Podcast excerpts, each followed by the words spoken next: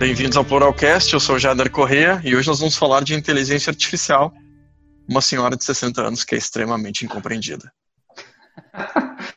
Hoje na mesa, Alex, Lucas, Tanise, e eu queria uma frase de cada um que sintetize esse assunto para vocês. Qual é a primeira coisa que vem na tua cabeça, Alex, quando tu pensa em AI? Eu quero saber por que, que o Spotify recomenda a Anitta pro Lucas. Esse é o meu grande mistério, é o que eu quero descobrir. Tanise, qual é a primeira coisa que vem na tua cabeça sobre inteligência artificial? Pensando nos algoritmos de recomendação, por que, que as pessoas utilizam o algoritmo de recomendação para ditar o que tem que ser visto por elas ou não? E tu, Lucas, o que, que vem na tua cabeça? Inteligência artificial é o filme do Will Smith? é isso aí. Bem, eu sou o Jader e eu queria saber o que, que tem na cabeça a pessoa que descreveu inteligência artificial para o site do Brasil Escola. Uma pergunta só, dessa tua referência aí que tu tá usando do Brasil Escola? É do Brasil Escola. É sim, tem data ali de quando ela foi escrita? Porque assim, uma coisa é tu acreditar logo no início do surgimento dessas hipóteses, dessas ideações sobre uma inteligência artificial, que no futuro ela pudesse sim substituir o sentimento, tanto é que ainda gera em volta disso todo aquele medo de que a inteligência artificial vai tomar os empregos da população. Hoje a gente já sabe que isso não é verdade, porque hoje a gente já entende melhor a limitação dessa tecnologia e em que contextos ela realmente é útil. Tanto é que a gente já tem lá reportes do MIT, que saiu agora há pouco tempo, mostrando que a inteligência artificial, aplicada à educação especificamente, ela veio para humanizar o ensino. Então, a inteligência artificial não veio para substituir o professor, ela veio para tornar os processos de ensino e aprendizagens mais humanos. Então, em que contexto a gente fala. Num contexto atual de hoje, essa informação é completamente descabida. Mas logo que ela surgiu, logo que ela foi conceituada, eu acho que sim, poderia se acreditar que ela pudesse ter criatividade, emoções. Ela, ela como uma pessoa parece, né? Não, é essa tecnologia. E hoje a gente já sabe que não, que essa tecnologia não vai exercer tão logo esse tipo de, de papel. Vamos pelo tão logo, então. É uma tecnologia que tem 60 anos e, uh, e, ser uma senhora era de verdade. Isso tem 60, mais de 60 anos agora. Não foi, não causou o impacto que se esperava na, na sociedade até então, até agora. E agora o mundo está em festa porque tudo é inteligência artificial e vai simplesmente revolucionar o mundo inteiro. Nem tanto ao Sol, nem tanto à Terra, né? Hoje a gente tem impacto de inteligência artificial no nosso dia a dia. Uh, vocês conseguem perceber isso hoje em dia, do que, que a gente usa, que ferramentas estão disponíveis para nós e a gente nem percebe mais? Tipo, o, uh, nós estávamos conversando anteriormente e a gente mencionou o, a Siri, a gente mencionou... Spotify. No Spotify e no Netflix, esses algoritmos de predição, eles são considerados inteligência artificial? Sim, são.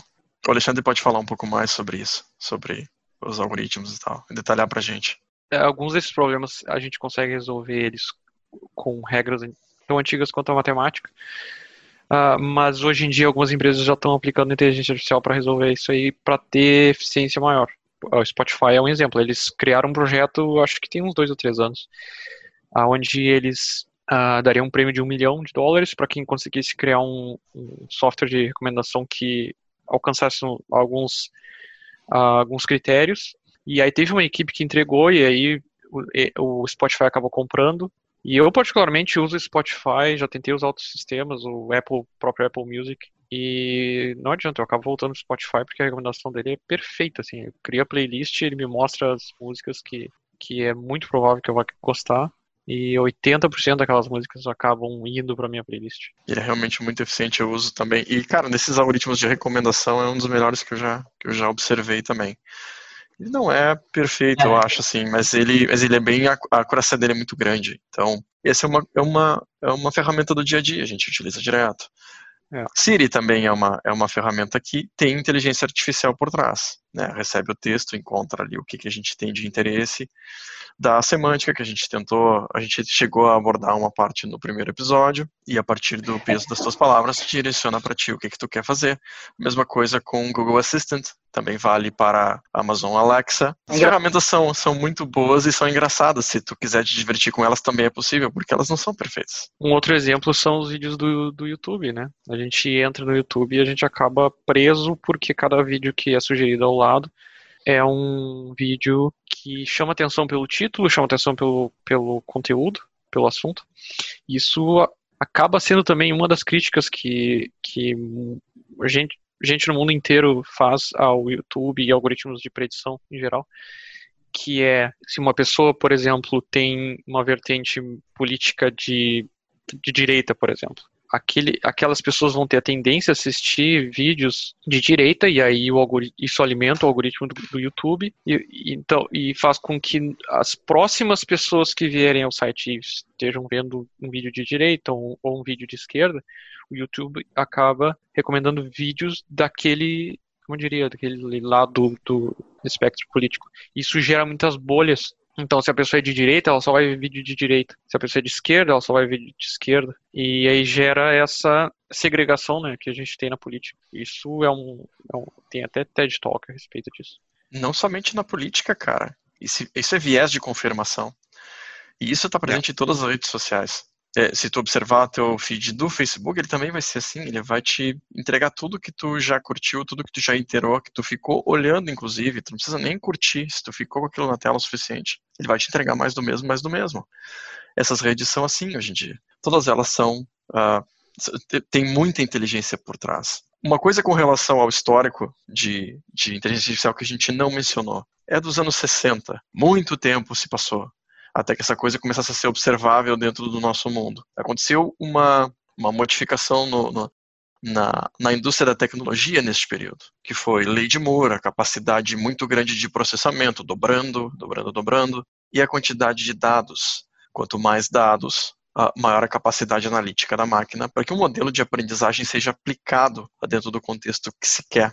Isso nos leva para uma coisa num dos papers que a gente que a gente pôde ler para preparar aqui para o episódio, que é a tecnologia pode ser usada para bem ou pode ser usada para mal. Cara, isso é bizarro. Se eu penso em, hoje em dia, se eu penso em inteligência artificial, a primeira coisa que me vem na mente são exemplos ruins. E a gente tem muita perspectiva de exemplos bons. Vocês têm exemplos bons para compartilhar? Indo além da recomendação, vocês já observaram coisas legais que estão acontecendo, que poderiam acontecer? Ou simplesmente, ah, eu gostaria muito que isso aqui fosse presente no meu dia a dia, hoje em dia não existe? A questão do que o, que o Alexandre colocou ali, que o Alex colocou, sobre as recomendações do YouTube. Né? Isso a gente tem que gerar uma, um pensamento sobre isso. Porque é, é ótimo ele recomendar a gente assistir, escutar e ouvir e debater coisas que nos que, que, que, a gente tem como afinidade. Então, isso é ótimo, porque facilita a tua busca depois. Mas eu acho que a gente, como ouvinte ou como usuário desse processo, a gente também tem que ter esse pensamento crítico de dizer, olha só, eu preciso entender dois pontos importantes para chegar a um, uma conclusão sobre isso. Não tender né, a, vi a, viver nesta bolha relacionada a esse único, esse único ponto de vista. E eu acho que o grande problema está exatamente nessa ação. Hoje a gente tem pouca capacidade de exercer uma ação reflexiva sobre as nossas escolhas. E a gente acaba perdendo essa noção de que não é porque o YouTube está me, me, me selecionando ou está me indicando esse tipo de, de viés de recomendação que eu tenho que segui-lo. E é o que acontece hoje em todas as redes sociais. As pessoas perderam a capacidade de entender que sempre existe dois pontos no mínimo toda moeda tem duas faces. E é no mínimo dois pontos. Vai existir milhões de pontos para a mesma discussão.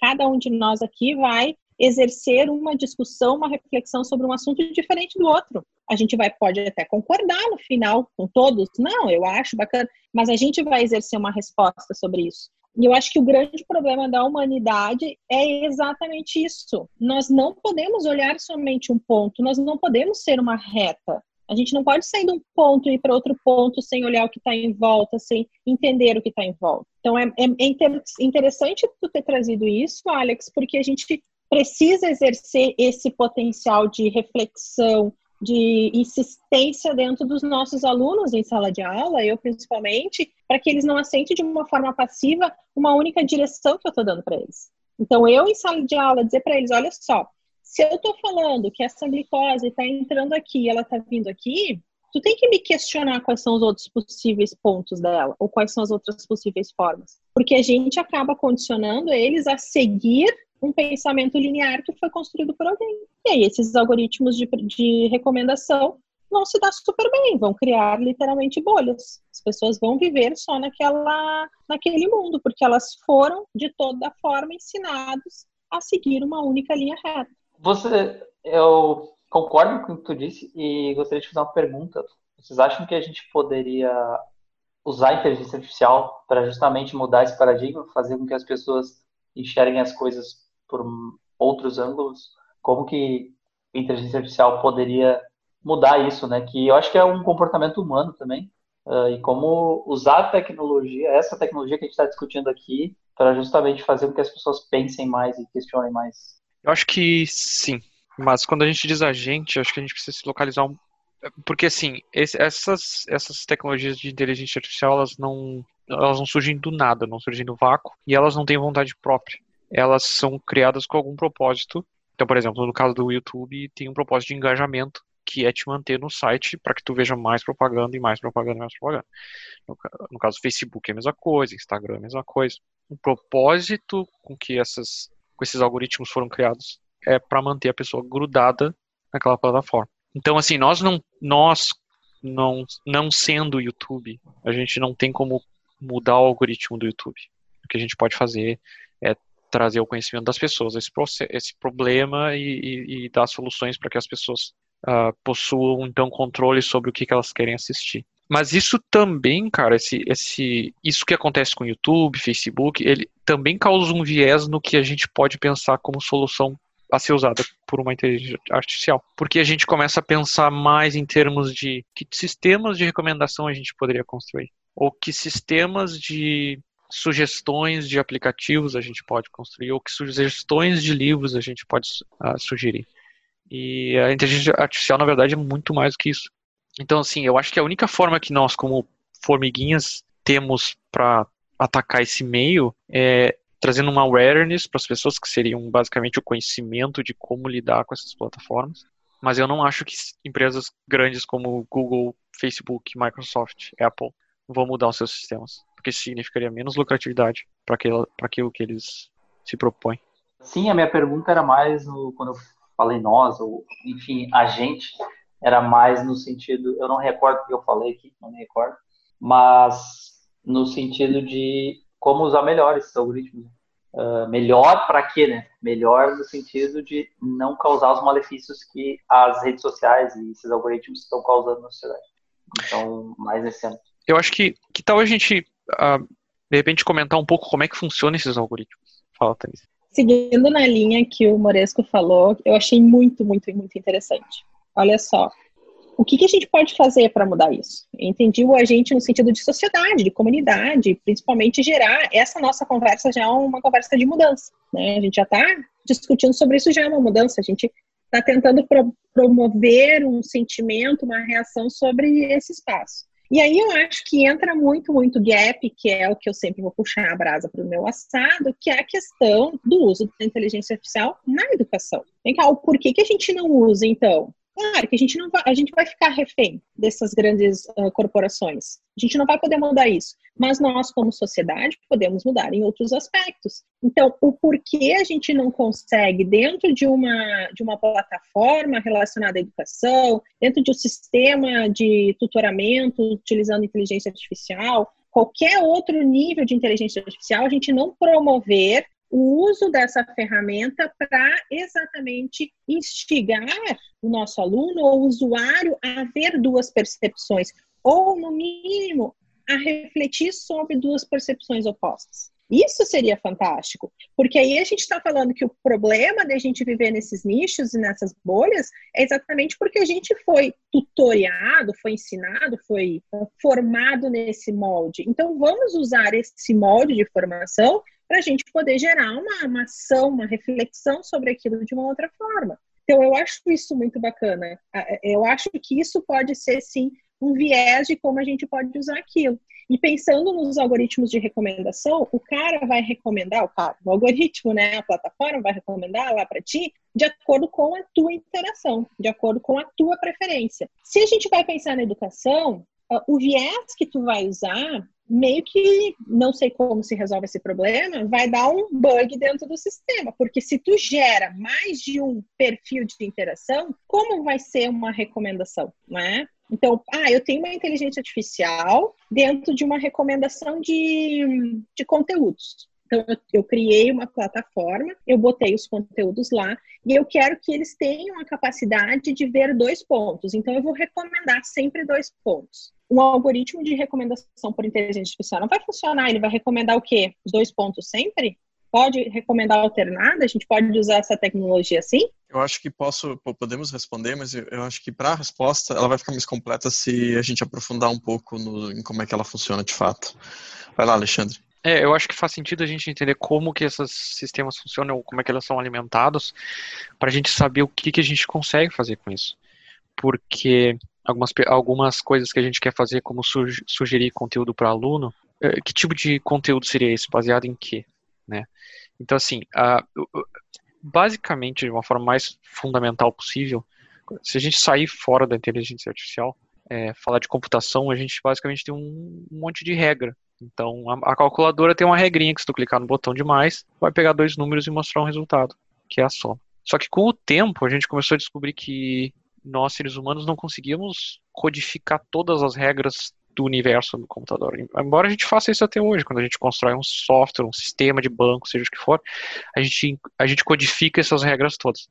Agora, eu não tenho como codificar, por exemplo, as regras dos vídeos que a Tanise vê no YouTube. E depois dela ver um determinado vídeo, eu ter uma regra escrita por mim, dizendo, ó, se ela viu um vídeo de sei lá, de construção de casas, então agora eu vou mostrar um vídeo de construção de casas também. Eu, não, é, eu teria que criar isso para todas as vertentes de vídeos, todas as categorias, todos os rótulos, todas as pessoas e etc. Então, essa ideia da inteligência artificial é, é o, o holy grail da, da tecnologia, é o, como diria em português? Santo grau. É o santo grau da tecnologia, porque basicamente significa que o programador vai criar regras de aprendizado. E aí então esse sistema vai conseguir criar suas próprias regras. E essas regras que o sistema vai, vai criar vai ser baseado nos dados que entram nesse sistema.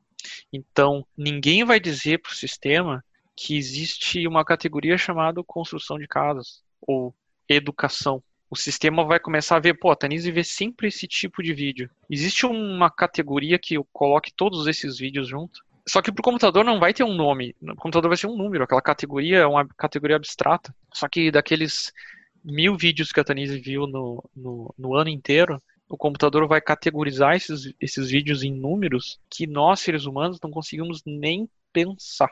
E baseado nesses dados, ele vai começar a sugerir vídeos que de repente o Jader viu e o Jader viu uma grande maioria de vídeos que a Tanise também viu, e aí baseado no conhecimento de outras pessoas, de terceiros, o, o sistema começa a recomendar vídeos que são incomum para aquelas pessoas todas. Então, na verdade, sistemas de recomendação nada mais nada mais é do que pegar coisas que alguém já tem fazendo há muito tempo e tentar prever qual vai ser a trajetória para frente. Isso é uma coisa que a gente já faz a nível é, individual, por exemplo. Eu sei que o Jader gosta de corrida de Fórmula 1. Então, se eu vou lá na loja e eu tenho uma camiseta para comprar para o Jader, presente, eu vejo uma de Fórmula Indy, de repente, que é semelhante, eu tenho uma noção que o Jader também talvez vá gostar daquilo. E eu posso recomendar, recomendar uh, comprar aquilo, aquele presente pro Jader. A inteligência artificial funciona da mesma forma. Então depende dos dados que a gente dá. Até tem uma, um, um caso interessante que a Microsoft criou um bot no Twitter que conversava com as pessoas. Só que ele aprendia com a conversa que tinha com as pessoas. E as pessoas começaram a falar palavrão, falar várias coisas relacionadas a racismo, e machismo, etc. E aquele robô começou a repetir aquelas coisas, como sendo, eh, como sendo depois de aprender com o que as pessoas estavam dizendo, começou a repetir aquelas coisas todas. E aí, claro, os desenvolvedores tiraram do ar o negócio, pediram desculpa. Mas isso mostra que esses sistemas não têm um sistema moral por trás. Eles, na verdade, fazem uma predição. Então, como é que, uh, a, a voltando para a pergunta da, da Tanise, como é que a gente pode recomendar uma coisa para um aluno? A gente precisa pensar assim, ó, o que, que a gente vai alimentar o sistema? Eu acho que eu, eu particularmente como aluno, eu, eu, por exemplo, tinha mais dificuldade em algumas matérias que outras. Será que a gente consegue uh, metrificar essa dificuldade e então uh, esse sistema reconhecer, pô, o Alexandre tem dificuldade nessas, nessas, nessas matérias, uh, o Lucas também parece ter dificuldade nessas, mas quando eu ofereci para o Lucas essa, esse conteúdo, o Lucas se deu muito bem, então eu vou também recomendar esse conteúdo para o Alexandre, entendeu? E com esse, essa recomendação, de repente eu me saio bem também, e aí a máquina começa a aprender com esses dados que aquele tipo de conteúdo serve para aquela categoria de pessoa que tem dificuldade especificamente naquelas matérias. E claro, a gente está falando de milhões de de dados, de pontos de dados que nós seres humanos não, não conseguimos uh, raciocinar a respeito, mas que a máquina está lá processando, entendeu? Então, assim, a gente precisa conseguir metrificar. Se a gente quer que a máquina resolva algum tipo de problema, a gente precisa pensar como que a gente pode transformar uh, dados em números. Nós mencionamos uma coisa semelhante no nosso primeiro episódio também, sobre não necessariamente aquilo que o usuário acha que quer ou que ele precisa. Né? E respondendo também para a Tanísia, só acrescentando o que tu já colocou muito bem, Alexandre. Uh, para o problema dela, uh, provavelmente é uma mudança de, de contexto. Se a gente não. Existe o cenário que é o ideal, metrificar tudo que o estudante está produzindo como dado, a partir dele tomar as decisões e o sistema conseguir identificar o que, que é melhor, o que, que não é e ir se aprimorando. Esse é um tipo de aprendizado. Até a gente deveria também, daqui a pouco a gente pode explicar os tipos de aprendizado, né, que é direcionado, não direcionado, convolucional, não convolucional.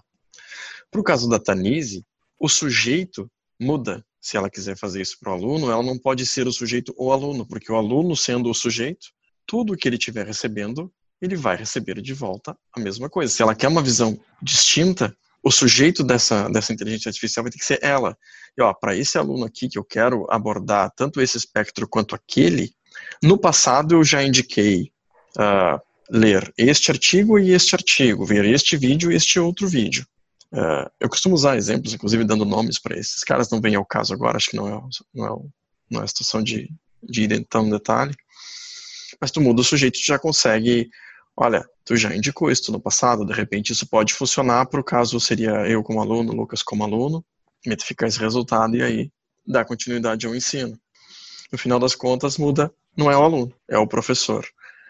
É, claro, ela teria que ter uma quantidade gigantesca de alunos para fazer um modelo de aprendizagem, para isso que é, não é muito real, teria que ter pegado a carreira dela toda e metrificado tudo que funcionou e não funcionou para que um algoritmo desses desse resultado. Exato. Mas em algum momento nós vamos ter que começar a ter medidas. Ah, e isso a gente também abordou no nosso episódio passado.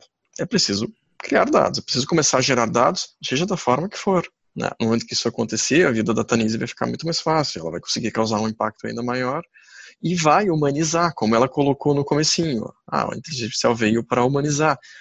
De fato, porque se tu tiver esse input, ele te der uma, uma alternativas boas, tu vai poder dar resultados melhores, tu tá humanizando o teu resultado, tu tá dando para ele assim, olha só, eu sei que isso aqui pode funcionar melhor para ti e explicar o resultado da máquina para o aluno. Claro que isso não vai escalar, então a gente fala de um cenário muito pequeno, um cenário em que eu sou professor e eu tenho a minha carga máxima é 10 alunos por vez. Isso é um cenário bem pequeno. Né? Agora, se a gente, se existisse uma ferramenta em que todos os professores durante as suas aulas Uh, todos aquilo, tudo aquilo que é recomendado para dar para eles, uh, tu, tu, tem que dar uma visão plural para esse teu aluno, né? plural, aspas. Quer dar uma visão de dois mundos para o teu aluno. E todo mundo fez isso, cara. Fica muito mais fácil de recomendar para o próprio professor. Olha, o que gerou maior engajamento para esses alunos foi o texto tal, se tu está falando de um político que tu quer representar direita e esquerda, e este outro texto aqui. É livro, este livro e aquele outro livro aí o resultado vai ser melhor. O que vocês acham da gente explicar o que é convolucional e não convolucional, explicar a máquina aprendendo sozinha e explicar a máquina sendo ensinada? Manda bala? É, eu acho que é uma boa ideia, porque, assim, é, eu também não quero complicar muita coisa, então eu vou tentar manter o mais simples possível. Mas, uh, só um pouquinho mais complicado. Não, assim, é, vou dar o mesmo, vou dar, falar sobre a mesma coisa, mas agora num outro âmbito, tá? Relacionado a carros. A Tesla quer criar um sistema autônomo, quer criar um carro que dirige por conta própria. Só que eles não querem criar as regras para esse carro. Não tem como tu escrever uma regra ah, se eu ver a esquina com 76 graus para a direita, então vira a direção tantos graus, etc. Não tem como, porque no próximo milissegundo vai acontecer alguma coisa totalmente inesperada. Então os caras querem ensinar o carro a dirigir por conta própria, mostrando situações do dia a dia. Então o que, que os caras fizeram? Eles pegaram uma câmera, botaram no carro e começaram a dirigir esse carro manualmente, um ser humano dirigindo. Então, e, e, e aí a inteligência artificial fazia o quê? Via aquela câmera, a imagem, e separava os elementos daquela imagem. E aí, automaticamente, aquela inteligência artificial começou a criar regras baseado no que o motorista estava fazendo. Então, por exemplo, tem uma placa de pare, tem uma placa vermelha escrito pare à direita. Toda vez que isso acontece, o motorista freava. Uh, então, a inteligência artificial começou a aprender que toda vez que tinha uma placa de pare, era para frear. Isso foi repetido repetido e repetido. Até que chegou o ponto que hoje, por exemplo, a Tesla hoje em dia tem gravado em vídeo mais de um bilhão de quilômetros ou dois bilhões de quilômetros, aonde esse, todo esse vídeo, todo o vídeo de todos esses clientes foram alimentando esse servidor e a inteligência artificial foi aprendendo como como dirigir. Só que assim, vai ter momentos que vai ter uma placa que a inteligência artificial não sabe o que fazer. E nesses momentos entra uma técnica chamada aprendizagem supervisionada que é basicamente um pesquisador ali dizendo, isso aqui não é um sucesso, ou isso aqui é um sucesso. Então, por exemplo, aconteceram casos onde a inteligência artificial achava que o carro tinha que seguir em linha reta, mas o motorista freou abruptamente.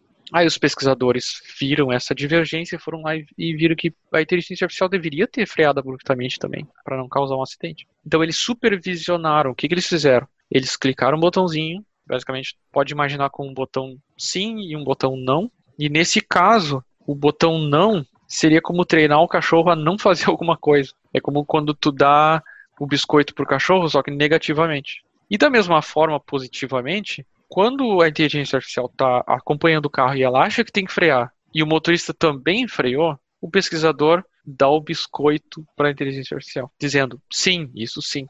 Bom, eles deixaram esse negócio rodando e rodando e rodando. E aí situações inúmeras aconteceram. E tem um caso muito engraçado que é a inteligência artificial aprendeu que tinha que frear quando visse bicicleta atravessando. Até que chegou um dia que o carro com piloto automático ligado e, a, e o carro freou sozinho, sem motivo nenhum. E aí depois eles foram analisar as imagens nos servidores da Tesla e viram que tinha uma bicicleta presa atrás de um carro. O pessoal tava indo para a praia com a bicicleta atrás, e aí atrás vinha o Tesla. E o Tesla viu aquela bicicleta, identificou a bicicleta, freou.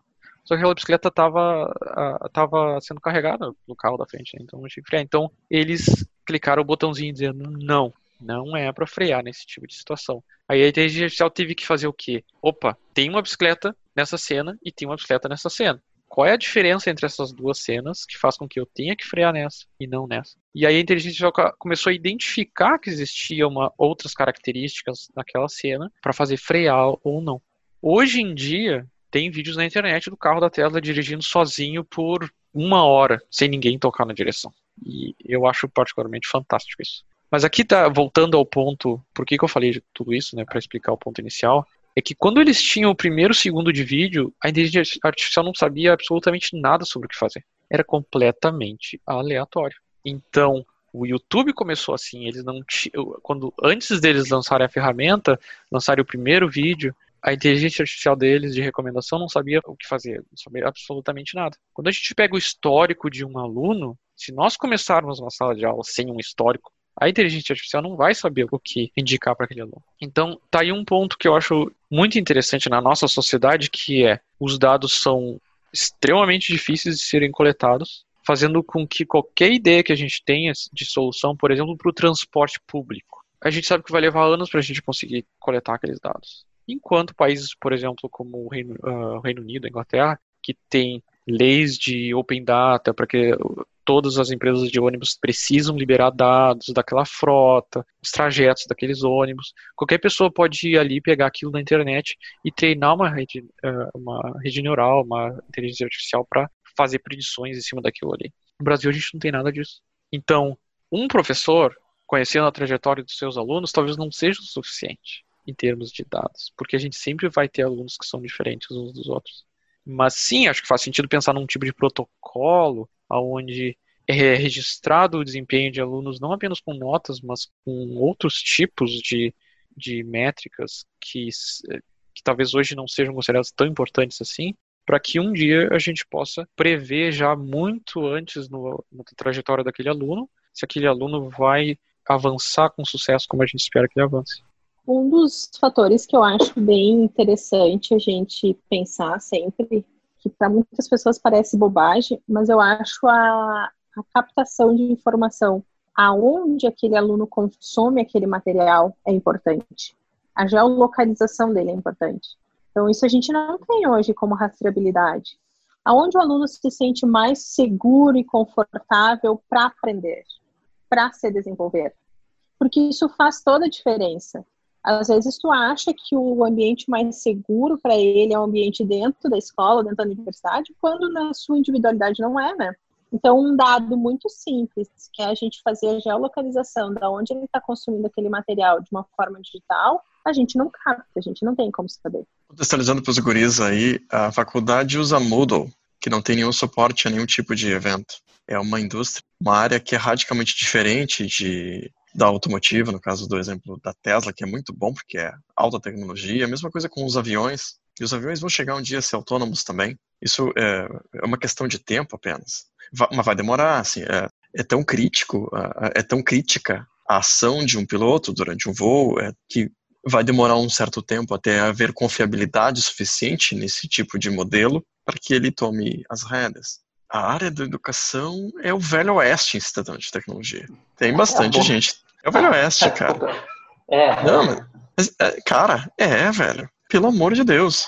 Nós conversamos esses dias sobre se, já que o maldito Moodle aceita a gente colocar uma página HTML, poderia gerar eventos para a Tanise só para ela ter algum tipo de evento que ela pudesse analisar com um pouco mais de propriedade as interações dos alunos com seus uh, exercícios, com seu material didático. Isso, claro, é, isso é uma solução extremamente pequena, pontual para o dia a dia dela.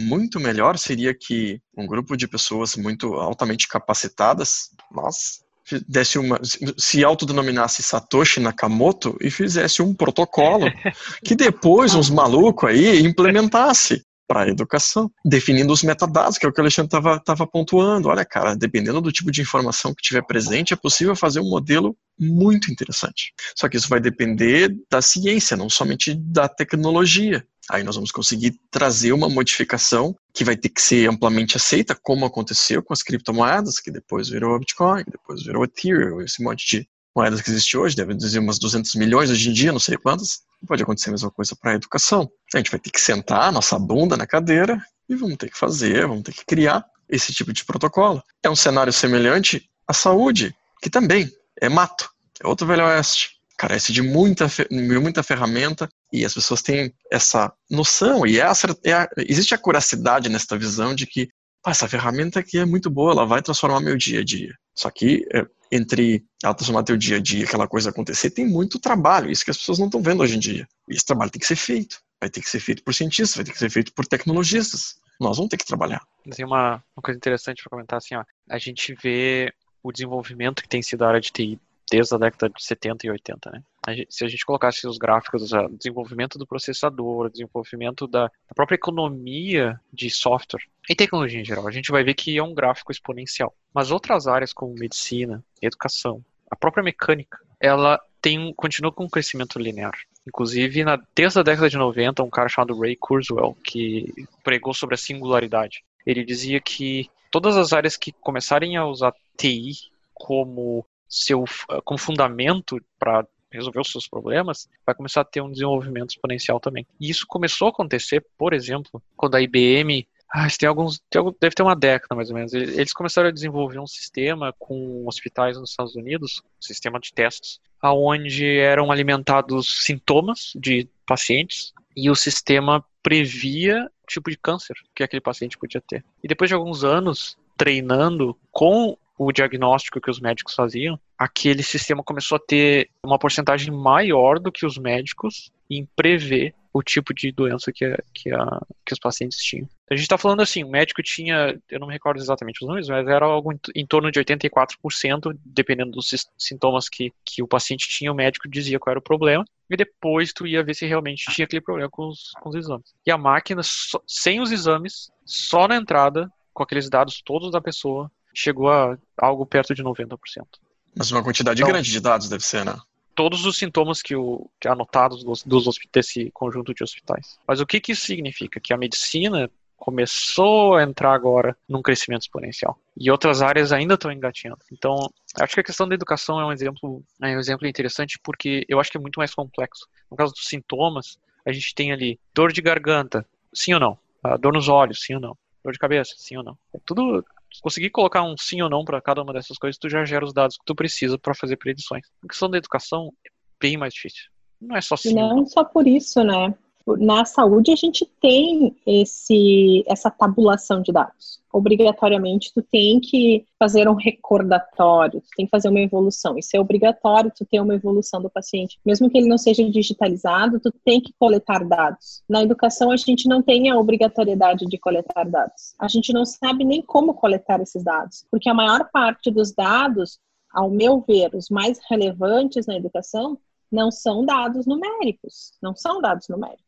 É a chamada avaliação formativa, aquela em que a gente avalia o desenvolvimento, a postura, a criatividade, o potencial reflexivo, que são coisas que não são numéricas. E a gente não tem muito como expor o aluno em, dentro de um outro modelo que a gente possa captar esses dados. Mas se a gente levou tanto tempo para evoluir, porque a gente precisou de tantos dados, será que não passou da hora de a gente criar soluções de captura de dados na educação para que um dia a gente possa desenvolver essa solução? Porque se vai levar tanto tempo assim, talvez o primeiro passo para isso não seja a inteligência artificial diretamente, e sim um formato, um modelo de captação de dados. Vai, Lucas. Eu, eu acho que quando a gente fala em tanto tempo, se tu parar para pensar, a Tesla já tem boa parte da, como o Alex comentou, da, da tecnologia de direção auto, autopilot, e a Tesla nem é tão antiga assim, né?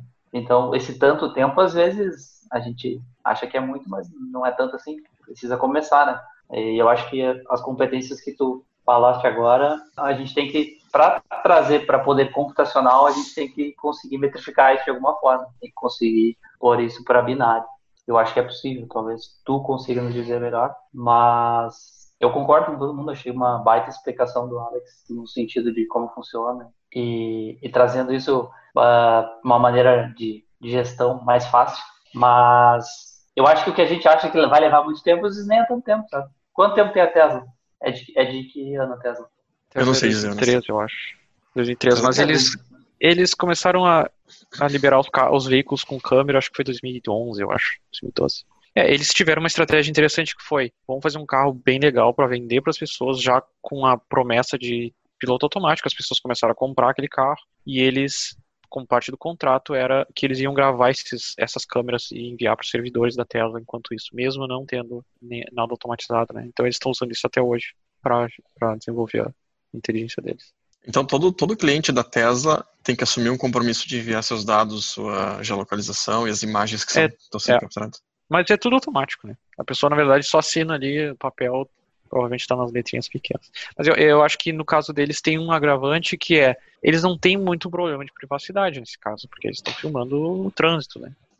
Na questão da educação a gente já começa a pensar alguns problemas de privacidade. Pegar a geolocalização do aluno, o que, que isso significa?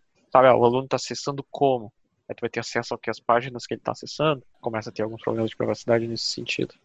Eu acho que tem uma oportunidade, de repente, em ferramentas como ah, ferramentas específicas de repente um laboratório, alguém está vendo uma célula e precisa identificar elementos daquela célula, e aí de repente uma inteligência artificial bem específica que também vê aquela célula e, e tenta conferir o que, que o aluno está olhando, de repente com, monitorando o movimento dos olhos do aluno naquele laboratório, ou coisas desse tipo também são uma possibilidade. Né?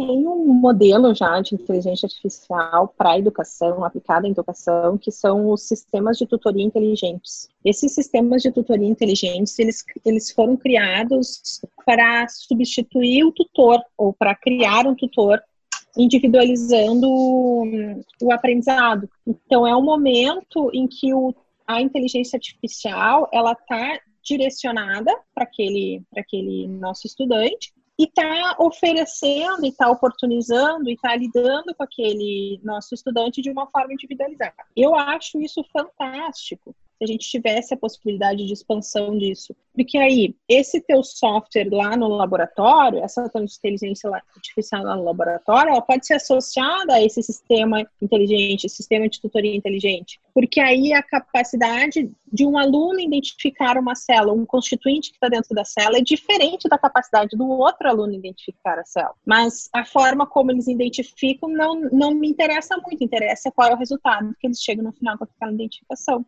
Então, isso é legal. Eu acho que são tecnologias que se somam, são situações em que se somam, que se somam nesse sentido de, de soluções aplicadas à, à educação. E a gente vai e a gente vai de encontro dentro desse espaço de um sistema de tutoria inteligente no ensino adaptativo, no ensino inclusivo. No ensino adaptativo, não naquela questão de se adaptar a uma realidade, mas e sim a realidade se adaptar ao aprendizado no ensino inclusivo, onde a gente inclui todas as diferentes formas de visualização, de identificação, de desenvolvimento desse aluno. Então, se a gente vai partir desse, desse cenário de um ensino individualizado, de um sistema de tutoria inteligente, aplicada a todas essas tecnologias que a gente já tem na educação, eu acho que já é um baita de um avanço. Tá? É um avanço muito grande. Já existem professores aqui dentro da universidade, já existem professores na região aqui que estão trabalhando com isso, que estão fazendo isso. A questão é precisamos difundir isso de uma forma bem, bem ampla. E aí entra naquele ponto que a gente também já conversou naquela nossa primeira conversa, no episódio passado. Por que, que essa tecnologia ainda não é acessível? Porque são poucas pessoas que têm expertise para fazer. São poucas pessoas que podem desenvolver esse pouco essa tecnologia. E às vezes as pessoas que podem desenvolver essa tecnologia não comercializam, não colocam no mercado, não validam. Às vezes nem geram patente sobre aquilo que se produz. Então, aquela coisa de nós precisamos também de uma interface do que é produzido dentro da universidade e o que sai para fora da universidade, para que a gente possa melhorar o cenário, para que a gente possa usar essas soluções para que essas soluções não sejam uh, desenvolvidas e fornecidas apenas no âmbito acadêmico, de mestrado, doutorado, pós-doc, na questão de pesquisa. Então, eu acho que são, são vários aspectos que podem ser somados. Essas soluções de inteligência artificial aplicada a reconhecimento de células, imagens, já é difundida, a gente já tem várias soluções uh, no mercado para isso, no mercado, nas produções científicas, mas a gente ainda não tem nada em uso. Pelo menos não que eu conheço, não que eu tenha usado isso. Sistema de tutoria existe já? Esse que tu citou?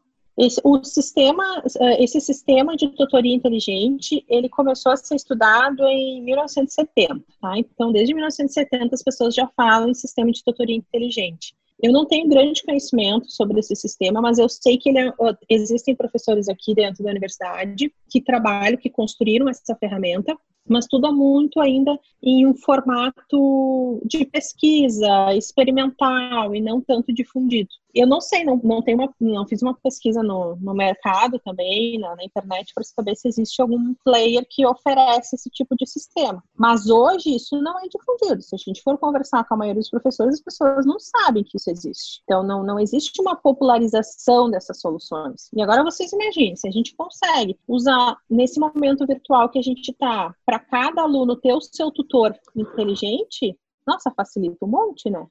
É, eu acho que, que se tratando de evolução na maneira de aprender, a gente consegue ainda fazer uma sociedade que avança mais rápido, que parece que é o que vem acontecendo nos, nos últimos anos. Está totalmente ligado a isso. Então, eu acho que o, o, grande desafio da área de educação é que mundialmente ela é diferente. Cada país opera um modelo de educação diferente. Então, conciliar esses interesses é totalmente diferente de um avião e um carro, por exemplo. A gente tem estradas diferentes, mas o, tem complexidades diferentes por região, mas ainda assim é dirigir um carro ou um avião, voar e descer. Uh, a educação tem isso. Uh, é, o conflito de interesses mundialmente é mais complicado. Eu adorei aquele exemplo que o, o Alex colocou ali no nosso grupo do Slack, de que uh, sobre a empresa que estava. Como é que era a história, Alex? Qual é? De que é fácil falar de, de inclusão quando os alunos da Califórnia todos ganham um iPad e a nossa realidade é que nenhum tem acesso à internet. Ah, é. Foi, tu fez um, uma, uma, analogia fantástica quando a gente fala de conceitos e a gente se confunde um pouco em aplicabilidade e, e contexto em que a gente fala as coisas, não. É, é eu, foi uma notícia aí brasileira de que o Brasil estava na frente em termos de levar a internet para as crianças. Vamos contextualizar para quem para quem está ouvindo. É um serviço que o governo de alguns estados do país fez um acordo. E esse serviço é para servir dados para os alunos poderem estudar sem consumir o seu, o seu plano de dados. E nós estávamos falando sobre isso e na notícia dizia que o Brasil está né, tá na seara da tecnologia na educação. Papel, e aí o, o exemplo, o papel aceita tudo. O papel aceita, inclusive, que nós estejamos melhor do que os caras da Califórnia que usam iPad na sala de aula.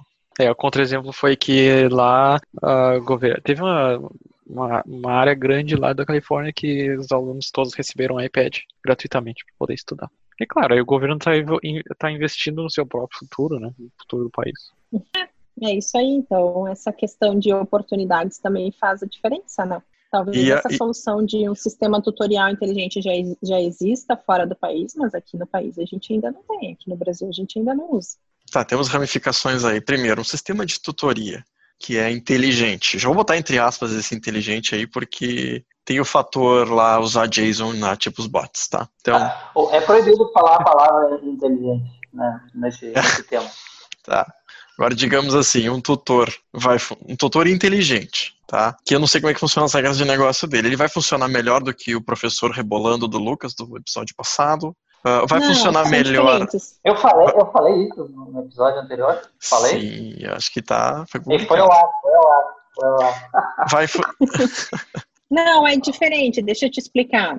Um sistema de tutoria inteligente, ele não substitui o professor ele, ele na verdade, dá apoio ao que o professor uh, manda, o que o professor desenvolve. Manda é ótimo, né? O que o professor desenvolve. Então, o sistema inteligente de tutoria é aquele suporte que o aluno tem quando a gente não está em presença do professor. E eu acho super válido e eu adoraria ter isso. Porque aí eu poderia exatamente pegar informações do aluno quando ele não está comigo porque eu tenho um único momento de captar essa informação. Eu até tento de outra forma captar essas informações, mas eu não tenho interações dentro da plataforma, eu não consigo ver até onde ele viu o vídeo, eu não consigo. E um, uma tutoria inteligente, um sistema que fizesse isso, talvez me captasse essas informações. Para mim seria muito útil, pensando na individualidade, pensando em um ensino direcionado, ensino inclusivo, onde a gente inclui todo mundo e todas as formas de aprendizado. É, quando tu falou em tutoria, eu pensei num, no Duolingo, por exemplo, que é uma forma de, um, como se fosse um, um tutor ali no teu celular para tu aprender a linguagem que tu quiser. É um exemplo muito legal. Ele, ele, ele, a forma como ele tenta te cativar, te manter a, a, ativo dentro da plataforma, de tu ir esquecendo e ter que voltar de vez em quando para reforçar um pouquinho, é bem legal. Esse estudo que eu falei para vocês, do sistema inteligente de, eu fui buscar a referência aqui, do sistema inteligente de tutoria, ele foi um estudo publicado fazendo uma revisão desses, desse modelo de, de inteligência artificial aplicada ao ensino, esse modelo de, de aprendizagem. Ele foi um estudo feito pela Universidade de Colômbia, Departamento de Computação Aplicada, no Departamento de, de, Ciência da Computação, em parceria com a Universidade de Londres. Então, não é qualquer estudo que foi feito, foi feito com uma revisão bem, bem adequada. E ele é de 2018, então não é um estudo velho, ele é um estudo teoricamente atual, ele faz referências bem atuais também dentro do estudo. Então, é, e eles levaram em consideração algumas variáveis que eu achei super importante. Então, eles falam aqui no, estudo que a, a, ideia é essencial conhecer agentes pedagógicos inteligentes. Então, eles criaram agentes pedagógicos inteligentes, eles criaram alguns padrões. E esses padrões são padrões legais, são padrões que a gente consegue entender uma funcionalidade dentro do processo. Então, esses padrões eles podem modelar, prever e monitorar o comportamento, habilidades e estados mentais relevantes do aluno. Então, eles, eles mostram aqui que eles foram capazes de, de capturar e processar informações em três componentes importantes no processo de ensino: o domínio, uh, o domínio do modelo, a capacidade do aluno usar aquele sistema, né, aprender a usar esse sistema, o conhecimento pedagógico relevante, então o modelo pedagógico, como aquilo foi conduzido, como aquilo foi construído, e o próprio aluno, a adesão dele, a inserção dele, como ele se comportou dentro daquele sistema. Então, existe uma teoria atrás disso, não é simplesmente, não sei o nome que tu falou ali já, usar qualquer coisa Existe uma construção, existe um pensamento, existe uma inserção, existem variáveis que são levadas em consideração aqui. Mas esse estudo é um estudo que foi feito com, tipo, é um sistema não necessariamente tecnológico ou é um sistema de tecnologia? É um paper que, que avaliou, tipo, com dados planilha ou ele foi lá e era uma coisa que era uma interface, era uma ferramenta? As tecnologias que eles, uh, que eles usaram aqui, eles botaram, eu não sei, SQL, eu acho que é uma linguagem, né? Sim, é uma linguagem de banco de dados. Eles usaram, acho que para desenvolver uh, estudos em programação, física, álgebra, geometria e SQL, que eles usaram. Como, eles, eles descrevem aqui como foi construído esse modelo, como esse modelo é uh, como é a interoperabilidade desse modelo, como é que ele manda esses sinais. Então, é um estudo em algumas partes bem técnicas que eu realmente não, não consigo entender, mas ele mostra que toda a inserção do. Eu mandei para vocês ali no Slack um estudo. Ele mostra aqui as redes, como foi construído, ele traz as adaptações. Eu, o pouco que eu entendi da tecnologia me parece que foi que tem uma ordem de, de construção para aquilo, não foi feito simplesmente queremos inventar a roda compartilha depois com o grupo. Esse aí talvez seja o estudo que Já é tá o Satoshi. Slack. Já está no Slack. Tá, esse estudo talvez seja o Satoshi Nakamoto que a gente estava mencionando. Talvez seja pelo menos um deles ou uma forma de padronizar um aspecto dessa área, já que ela é tão ampla e tão subjetiva. E a gente vai ter que fazer o quê? Dar objetividade para a subjetividade, que nem o Lucas tinha colocado. É, é bizarro que a gente está falando de, um, de máquina aprender e tomar essas decisões sobre o processo de aprendizado do ser humano, né? Então a gente entra no loop infinito aí nesse assunto. Mas é um barato falar sobre como o ser humano aprende. A gente fala muito de aprender na dor, né? Aprender. Uh, tá, o aprendizado está muito relacionado a conexões emocionais. Né? Então a Tanis pode falar bastante sobre isso, mas eu acho que vai render outro papo aí. Mas é muito interessante esse tema. Eu só uma coisa que eu que eu gostaria de ver uma inteligência artificial um dia resolvendo é um agente que eu possa fazer uma pergunta e esse agente me explique. E se eu não entender, eu posso perguntar de novo e esse agente tenha a paciência de me explicar de alguma outra forma, cem vezes, se for necessário. Eu, eu tinha muita dificuldade para aprender matemática no segundo grau porque eu não entendia os conceitos. E também não entendia onde eu ia usar aquilo na minha vida, mas algumas coisas eu não entendia e eu perguntava de novo e muitas vezes o professor não tem a, não tem a, não, não sabe como explicar de uma forma diferente para aquele aluno, né? Porque geralmente ele recebe ali as fórmulas que tem que passar, o que, que tem que, que vai cair na prova, etc. Um, e eu vou dizer que a gente não está muito longe disso, de ter uma, um tipo de inteligência artificial assim. A gente já tem visto alguns tipos de estudos nessa área. E aquele pra exemplo, cara? Fantástico. Qual é que é o nome daquela máquina? Eu tô, eu tô a meia hora tentando lembrar aquela que a gente trocou, a gente conversou bastante sobre ela até offline. Eu me esqueci a sigla de, de três letras, GT, GMT. G, G, GPT. GPT-3. GPT-3. Talvez essa, a, essa inteligência artificial fosse capaz de, se tu, olha, não entendi ainda, não entendi, talvez ela fosse capaz de dar esse tipo de interação. Claro que teria que ter bala na agulha para investir ali, não sei quantos bilhões que esses caras colocaram na, na construção dela, né? E aí, gente, fechamos? Não, a gente poderia abordar mais coisas, que é a perda de empregos e a criação de novos empregos. Tem algumas atividades que talvez acabem sendo atividades do passado. Algumas que são uh, muito repetitivas, que nem dirigir, pilotar um avião, e algumas outras disciplinas práticas, que nem desenvolvimento de software. Vocês já pensaram nisso, Gris? Nós, da tecnologia. Para mim, para mim é simples. A gente vai chegar, a gente vai usar, como sempre, tudo a nosso favor. Uh, no momento que a gente vai tentar automatizar tudo que a gente puder, na verdade. Se, se desenvolvimento de software for uma dessas coisas, será. Acho que o ser humano tem essa, essa competência de criar e está sempre melhorando as coisas. Então, não tem regra para isso. Aonde a gente puder adicionar tecnologia, a gente vai adicionar. Já está provado isso. Ai, caras. Muito bem, esse foi o episódio de hoje. Falamos sobre inteligência artificial. Até a próxima, valeu!